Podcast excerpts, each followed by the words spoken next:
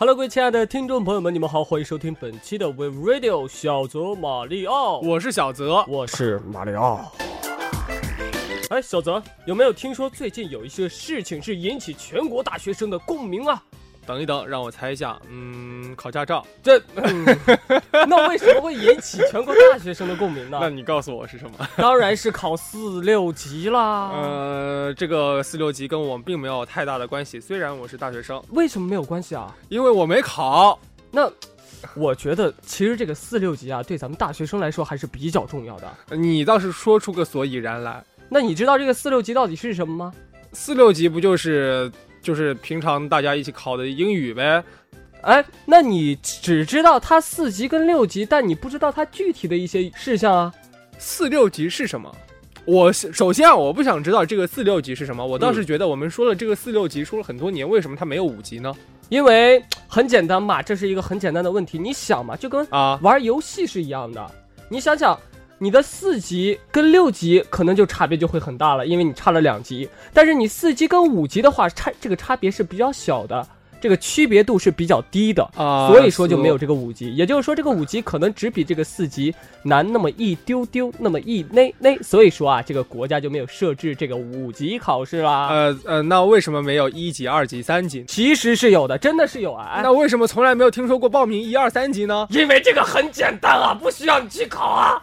真的，这呃，因为你像咱们考的三级嘛，其实有三级考试的，但是三级呢，咱们以初中水平就能考过了，所以说有这个试，但是没有人去考，你懂吧？我我不懂，为什么一个中国人要学英语呢？因为咱们要走向全球啊，咱们要面对这个全球化呀。行行行行行，你还是接着说，你刚刚说你要想啊，现在这个经济全球化，然后什么世界全球化交流什么这什么加速，对不对？其实也不算特别难，只要你够勤奋、够努力、够学习，你就能考过。而且最近啊，我在网上看到很多个关于这个的一些挺有意思的一些段子，就是说，比如说，如果是一些名人来考四六级，比如说啊，这个马云来考，他就会出现这样的情况：梦想还是要有的，万一实现了呢？四六级还是要考的，万一过了呢？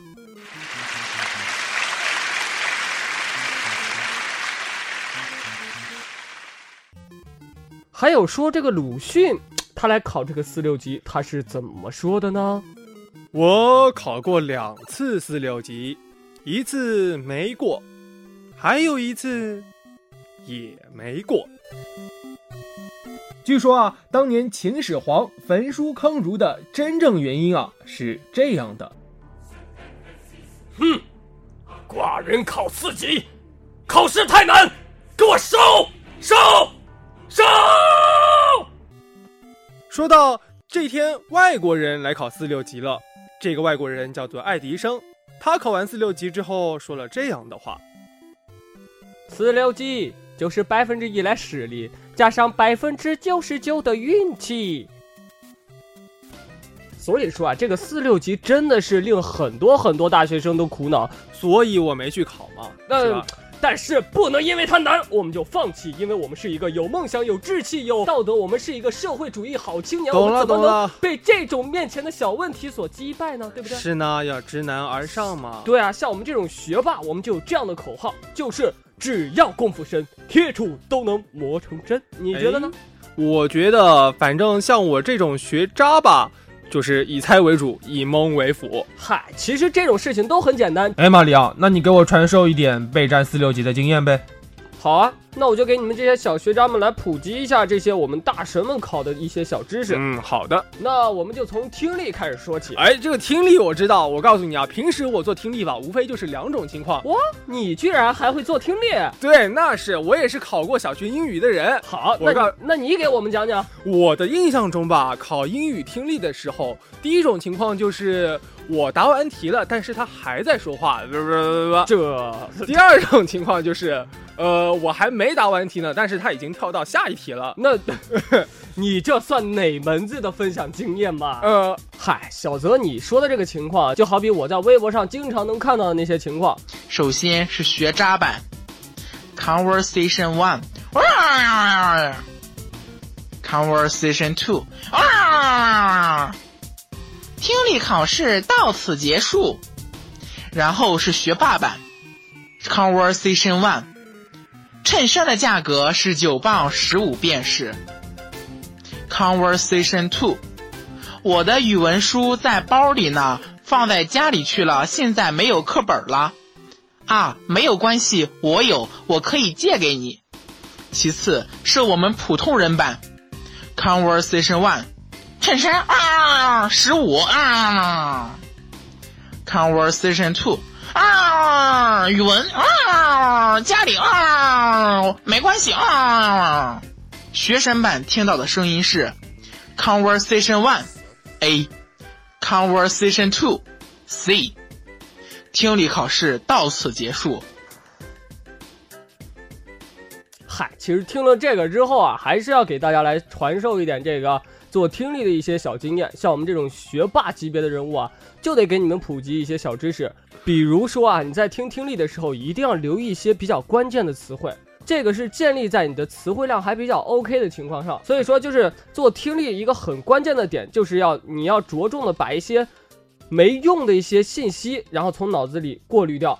但是这还是在词汇有一定的基础上。对，那像我这种没词汇的怎么办呢？没词汇的你就可以蒙啊，就是有一个很经典的一个做题的一个手段，而且成功率还蛮高的，就是就是三长一短选最短，三短一长就选长，两长两短就选 B，参差不齐就选 D。哎，你知道啊？我知道，然后就没有然后了。那你啊，那我懂你为什么考不过了。嗯，对。看来你这个方法也不是特别的管用嘛，咱们还是继续来聊一聊阅读理解的事情吧。哦哦，又到阅读理解了。对啊，这个阅读理解其实也是一门学问，你知道吧？我知道，窗含西岭千秋雪，阅读完了不理解嘛。这对于我们学霸来说，根本碰不到这种情况，好吗？那你平常都是怎么做阅读的呢？我们学霸一般做的时候，其实给大家说一个很关键的一个点，就是很多人会先看文章，然后再去答题。像我们这种学霸，一般都是先看马伊琍，先看题，再看文章。马伊琍又是什么鬼？先看文章吗？不是？能不能一天少看点那些盗版片啊？好，那你接着说。就是说，咱们先看这个题，再反过去去看文章，这样对于你的一个。反正我跟这个马伊琍和文章是离不开了。好，你去看马伊琍吧。再见。反正就是这样做，会有利于你做阅读理解的一个能力，也会提高你这样的一个效率。其次呢，就是大家做阅读的时候一定要心静下来。可是再简单的阅读理解，也总会碰到几个特别难的单词，那怎么办呢？面对这些词，你就要看它们的重要性与否了。那你要看一下，如果这个词如果出现在题里边，那你就只能保佑一下自己来蒙了。那如果它没有出现在题里边，该空的你就空吧，其实它也没有那么重要了。呃，可是你说了这么多，说到现在，就算我能考过这个四六级，可是我觉得它对我并没有那么重要啊。我有必要去考这个四六级吗？当然是有必要啊。那就像我刚才之前说的，什么经济全球化，什么贸易全球化，世界全球化交流，各种各样的各种各样的交流。那说回实际一点，其实这个。我就想听听这实际的。其实，其实很多这种公司啊，其实都有这种潜规则的一种规定啊。这也是中国现在的一种现况。如果你去一个单位去面试，在你跟另外一个同事资历相等的一个情况下，如果他比你多一个四六级考试，他的录取的一个几率就要比你高。这就是中国的一个现状，因为咱们人比较多嘛。怎么讲？只要你去努力的去付出，实际的去。尝试着去，路是怎么来的？就是走的人多了，它就变成路了。坎儿怎么变成路？就是走的人多了，就是你一步一步的踏平它、踏实它，对不对？然后像学渣的话，可能会更加，就是好了，玛利亚，不用说了，你说了这么多，我知道了。从明天开始，我要我就要开始好好的备战四六级，对，开始每天背单词，就算最后没有考过。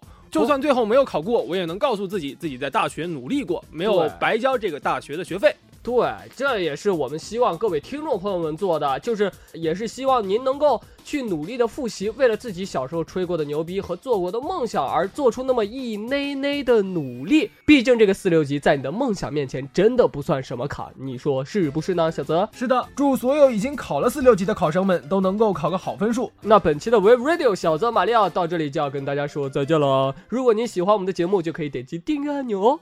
好了，又到了和大家说再见的时候了。我是小泽，我是马里奥，咱们下期再见，拜拜。